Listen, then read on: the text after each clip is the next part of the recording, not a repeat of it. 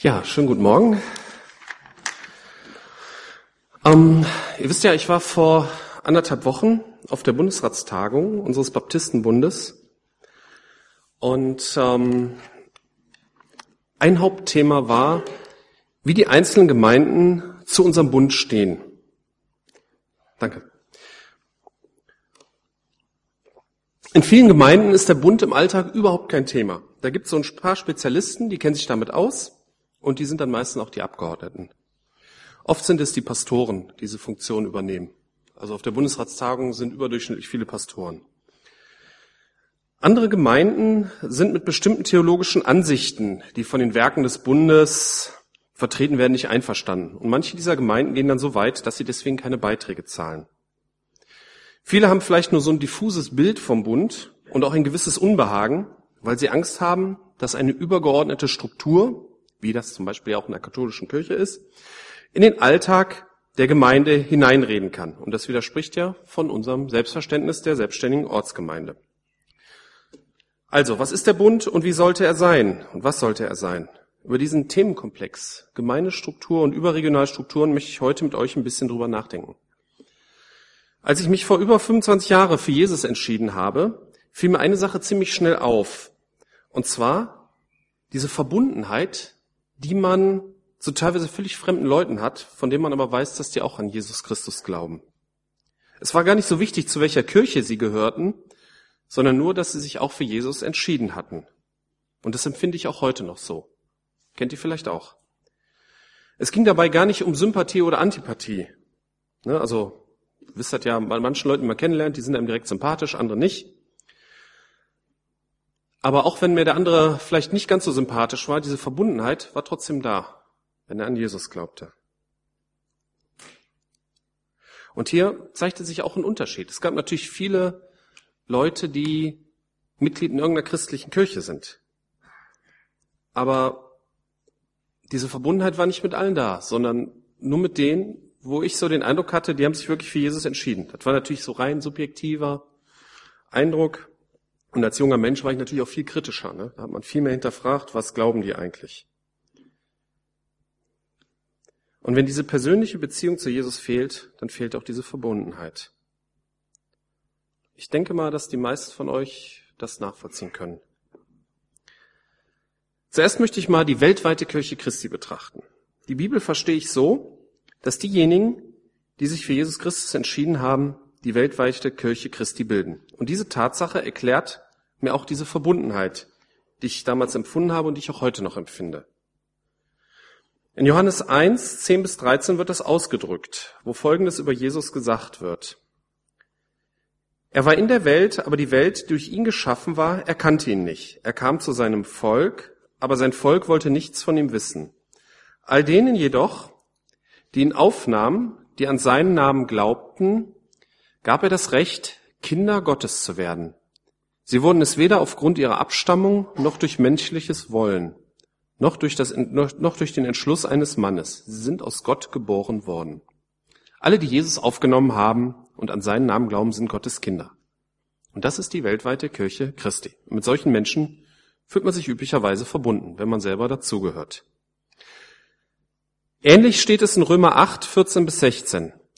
Alle, die sich von Gottes Geist leiten lassen, sind seine Söhne und Töchter. Denn der Geist, den ihr empfangen habt, macht euch nicht zu Sklaven, so dass ihr von neuem in Angst und Furcht leben müsstet. Er hat euch zu Söhnen und Töchtern gemacht.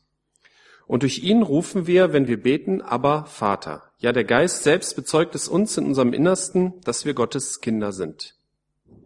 Ein Mensch ist also ein Kind Gottes, wenn er sich von Gottes Geist leiten lässt. Und dieser Geist bezeugt es uns selbst, dass wir Gottes Kind sind. Das ist kein Widerspruch zu den Versen davor, das gehört nämlich zusammen und das wird in Epheser 1, Vers 13 deutlich. Auch ihr gehört jetzt zu Christus. Ihr habt die Botschaft der Wahrheit gehört, das Evangelium, das euch Rettung bringt. Und weil ihr diese Botschaft im Glauben angenommen habt, hat Gott euch, wie er es versprochen hat, durch Christus den Heiligen Geist gegeben. Damit hat er euch sein Siegel aufgedrückt, die Bestätigung dafür, dass ihr jetzt sein Eigentum seid. Man empfängt den Heiligen Geist, wenn man Christus aufnimmt. Wir merken, dass es hier nicht um eine Organisation geht. sondern dass für die Zusammensetzung der weltweiten Kirche Christi alleine entscheidend ist, ob man Jesus aufgenommen hat und sich vom Heiligen Geist leiten lässt. Hört sich vielleicht ein bisschen schwammig an. Wie nimmt man Jesus auf? Ne, wir kennen das aus den Freikirchen, klassisch, klassische Bekehrungserlebnis, wo wir ja auch vorhin gehört haben, habe ich auch so erlebt. Es gibt allerdings auch Leute, die gerade in, ähm, in der Gemeinde groß werden, gibt es das auch oft, dass die gar nicht mehr sich an so ein Erlebnis erinnern können.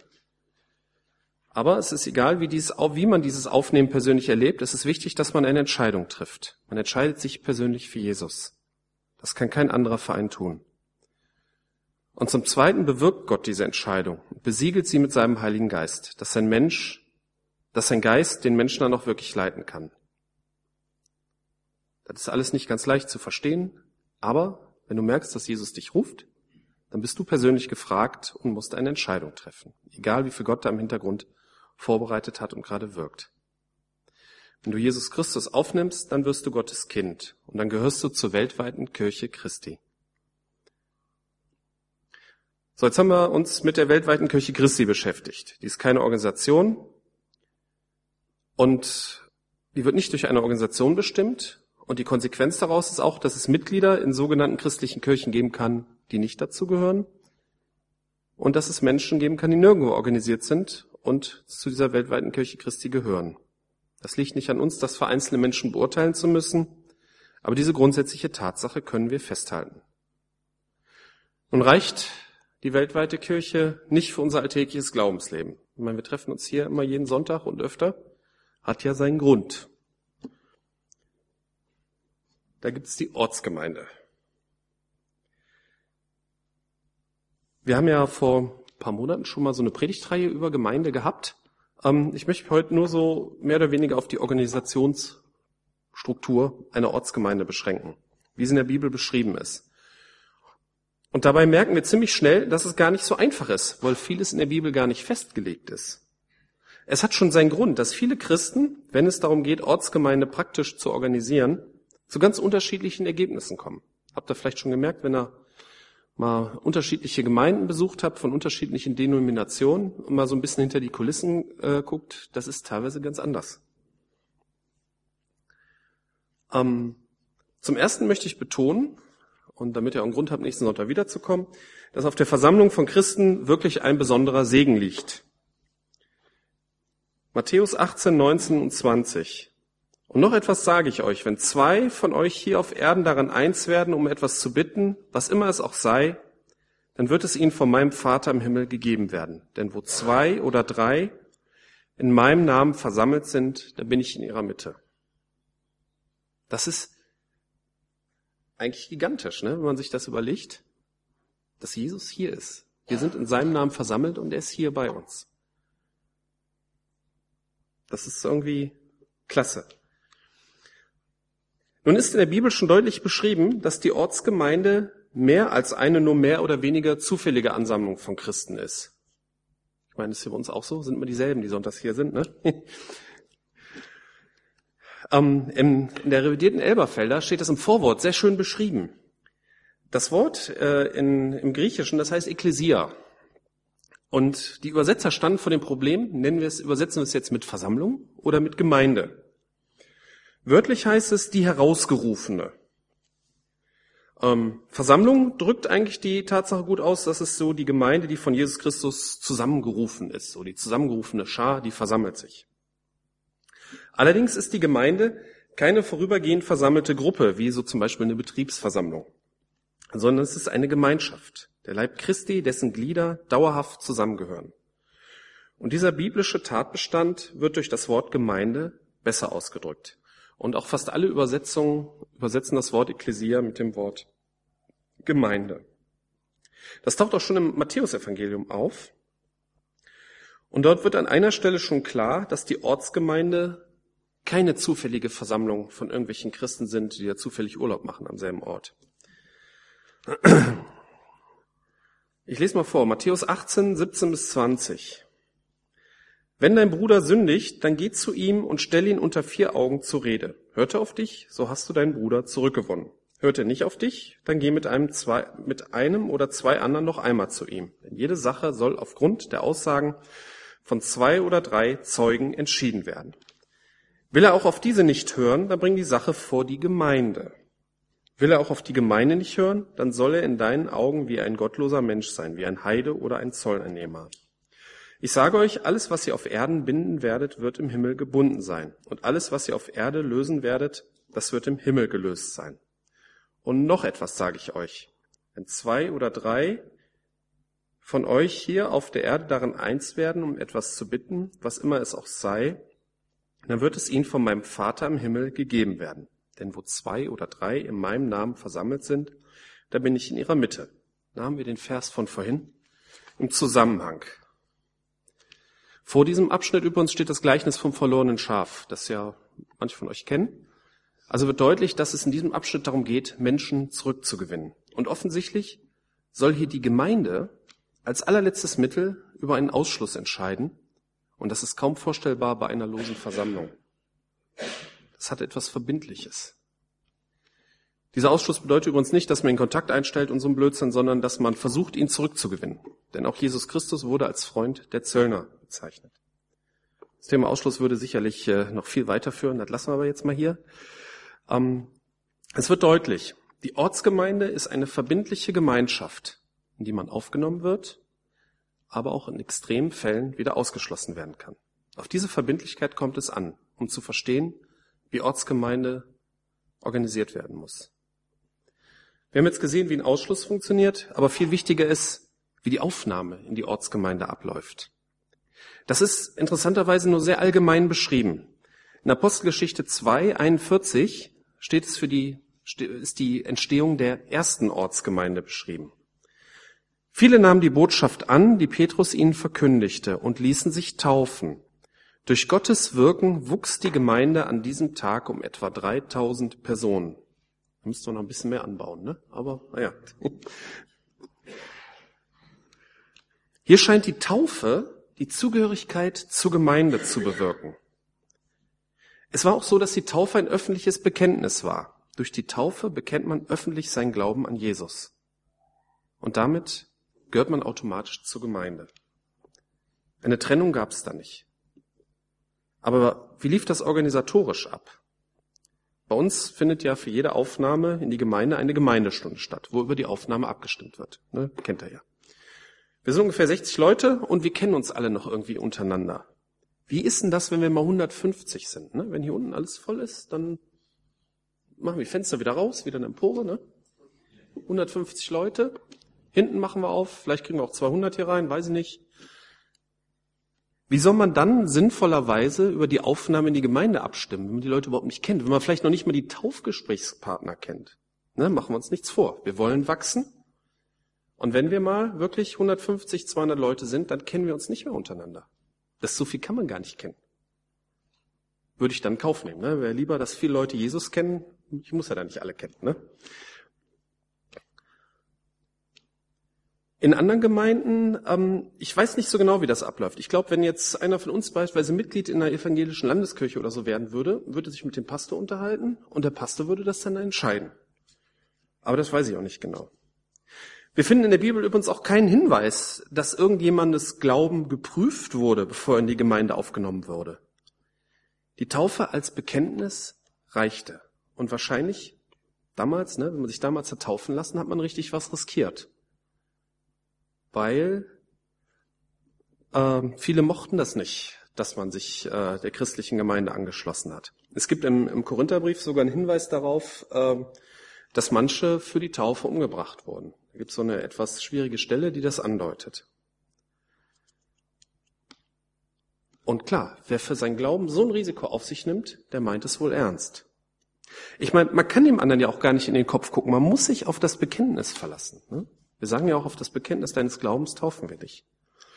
Und letztendlich machen wir es genauso mit der Gemeindeaufnahme. Ne, wenn irgendjemand aus einer anderen Stadt kommt, der schon getauft ist, und wir den aufnehmen, letztendlich geht das nur, vielleicht noch über eine Empfehlung, aber letztendlich nur über sein Bekenntnis. Also Aufnahme über Bekenntnis.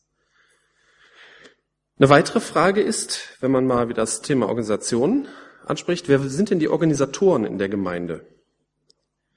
In der ersten Gemeinde in Jerusalem waren das die Apostel. Apostelgeschichte 4, 34 bis 35. Es gab auch unter ihnen auch niemand, der Not leiden musste. Denn wenn die Bedürfnisse es erforderten, verkauften diejenigen, die ein Grundstück oder ein Haus besaßen, ihren Besitz und stellten den Erlös der Gemeinde zur Verfügung, indem sie das Geld vor den Aposteln niederlegten. Davon wurde jedem das zugeteilt, was er nötig hatte.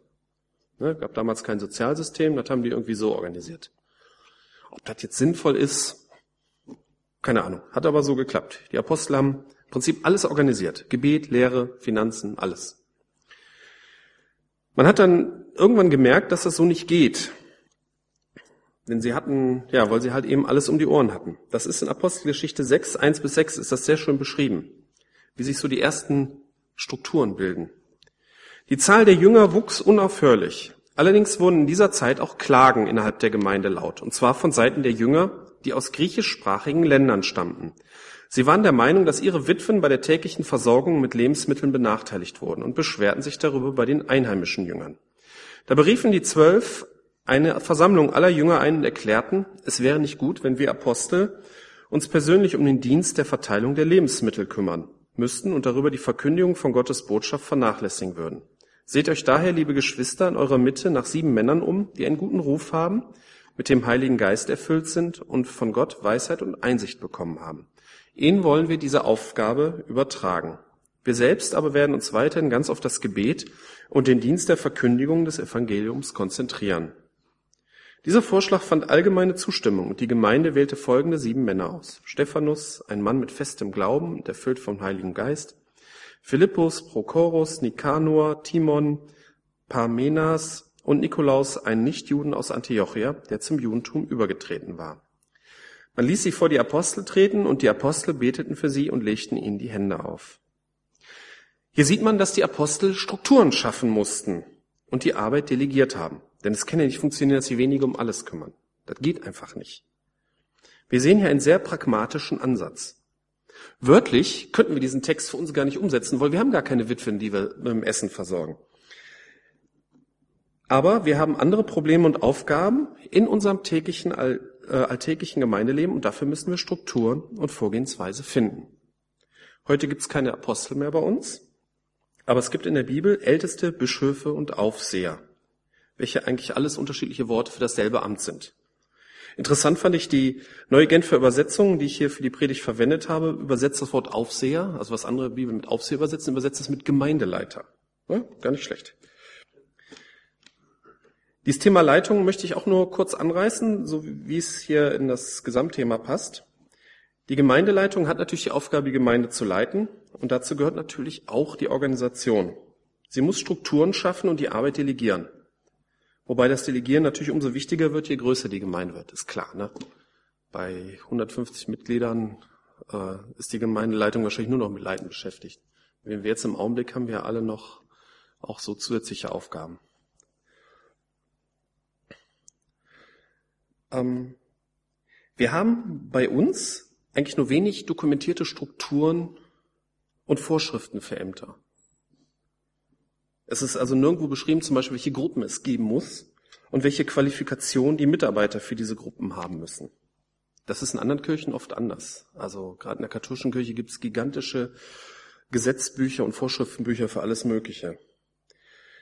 Ich finde unser Modell prinzipiell gut, weil gerade in der heutigen Zeit verändert sich viel ganz schnell und Aufgabenstrukturen müssen oft angepasst werden. Es ist jetzt schon vieles anders als beispielsweise vor 20 Jahren. Und da die Bibel nur wenige Strukturen beschreibt, ist so ein dynamisches Modell auch bibelgemäß. Ist so. Tja, wie kommen die Ältesten eigentlich in ihr Amt? Leitung ist eine Geistesgabe. Zum Beispiel in der ähm, 1. Korinther 12, 28 ist eine Aufzählung von Gaben, da taucht Leitung auch auf. Und daher sollte man natürlich auch nur solche in ein Amt setzen, die dafür von Gott begabt sind. Zur Zeit des Neuen Testaments wurden die Ältesten von den Aposteln eingesetzt. Zum Beispiel schreibt Paulus an seinen Mitarbeiter Titus in Titus 1, Vers 5, ich habe dich auf Kreta zurückgelassen, damit du das, was noch zu tun ist, zu einem guten Abschluss bringst. Setze in jeder Stadt Älteste ein, und zwar entsprechend den Anweisungen, die ich dir gegeben habe. Nun haben wir heute keine Apostel mehr. und müssen selbst versuchen, diejenigen herauszufinden, die die passenden Gaben haben. In anderen Kirchen gibt es teilweise Wahlen oder teilweise werden auch die Leitungen von übergeordneten Gremien eingesetzt. Bei uns gibt es ja auch alle fünf Jahre eine Wahl. Und das finde ich prinzipiell gut. Der Erfolg so eines Systems hängt natürlich davon ab, ob sich die Wähler Gedanken darüber machen, wer die Gabe der Leitung hat. Oder auch vielleicht andere. Es braucht ja immer so ein gewisses Gabenprofil ähm, in, in der Leitung. Und darüber müssen sich die Wähler halt Gedanken machen und dementsprechend abstimmen. Ne, wer allein nach Sympathie abstimmt, da kommt dann Murks raus. Ist ja irgendwie auch klar. Ja, nun haben wir die weltweite Kirche Christi und die Organisation einer Ortsgemeinde anhand der Bibel betrachtet. Da bleibt natürlich noch die Frage, brauchen wir sowas Überörtliches überhaupt? Oder reicht halt Ortsgemeinde und wir sind mit allen verbunden? Ähm, in der Bibel gibt es ein paar Hinweise auf überregionale Strukturen oder Organisationen.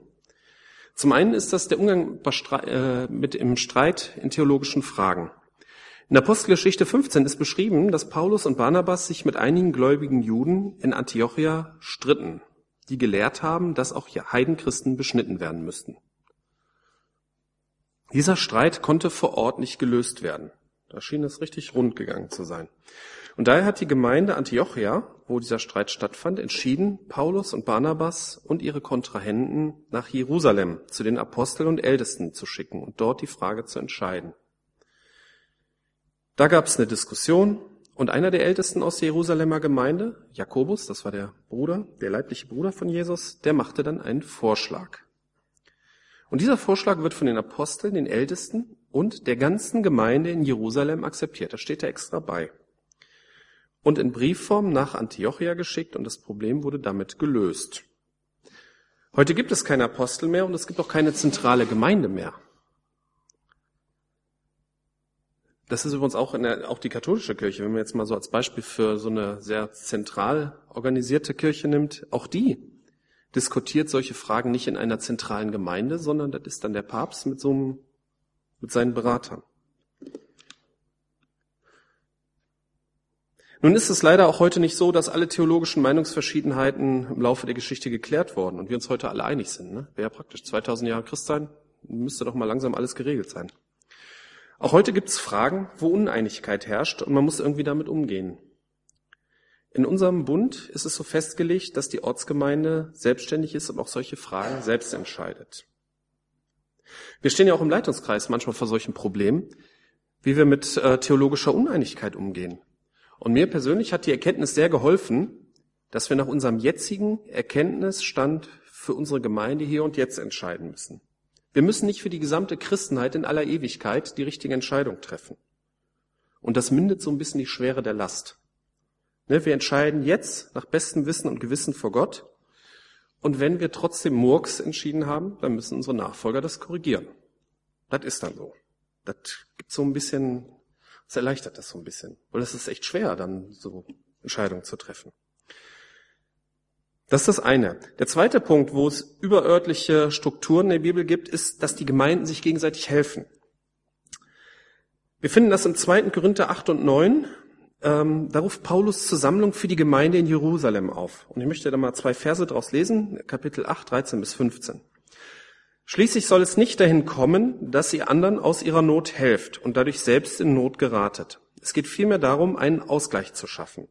Zum jetzigen Zeitpunkt hilft euer Überfluss ihrem Mangel ab, damit dann ein anderes Mal ihr Überfluss eurem Mangel abhilft. Und auf diese Weise kommt es zu einem Ausgleich. Es heißt ja in der Schrift, wer viel gesammelt hatte, hatte nicht zu viel und wer wenig gesammelt hatte, hatte nicht zu wenig. Die Gemeinden waren also miteinander verbunden und diese Verbundenheit wurde durch solche Reisenden wie Paulus gehalten. Es ne, gab damals ja keine äh, Telekommunikation, das musste alles über Reisende gehen. Vielleicht auch noch per Brief.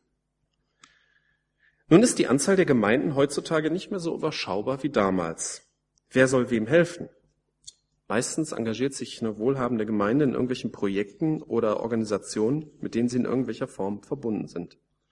Und ich denke, da muss jede Gemeinde ihren eigenen Weg vor Gott finden und auch verantworten, wie diese obigen Verse gelebt werden können. Ein dritter Punkt, wo es überörtliche Strukturen gibt, sag ich mal, ist, das habe ich vorhin schon mal angedeutet, ähm, bei Überweisung von Leuten in andere Gemeinde. Das wurde über Empfehlung gemacht. In Römer 16, Vers 1 steht etwas darüber, wie Überweisungen in andere Gemeinden gelebt wurden, was ja eine überörtliche Frage ist. Dort schreibt Paulus, nur noch ein Wort zur Empfehlung. Es betrifft unsere Schwester Phoebe, Diakonin der Gemeinde von Kenchrea. Oder Chrea, Kenchrea.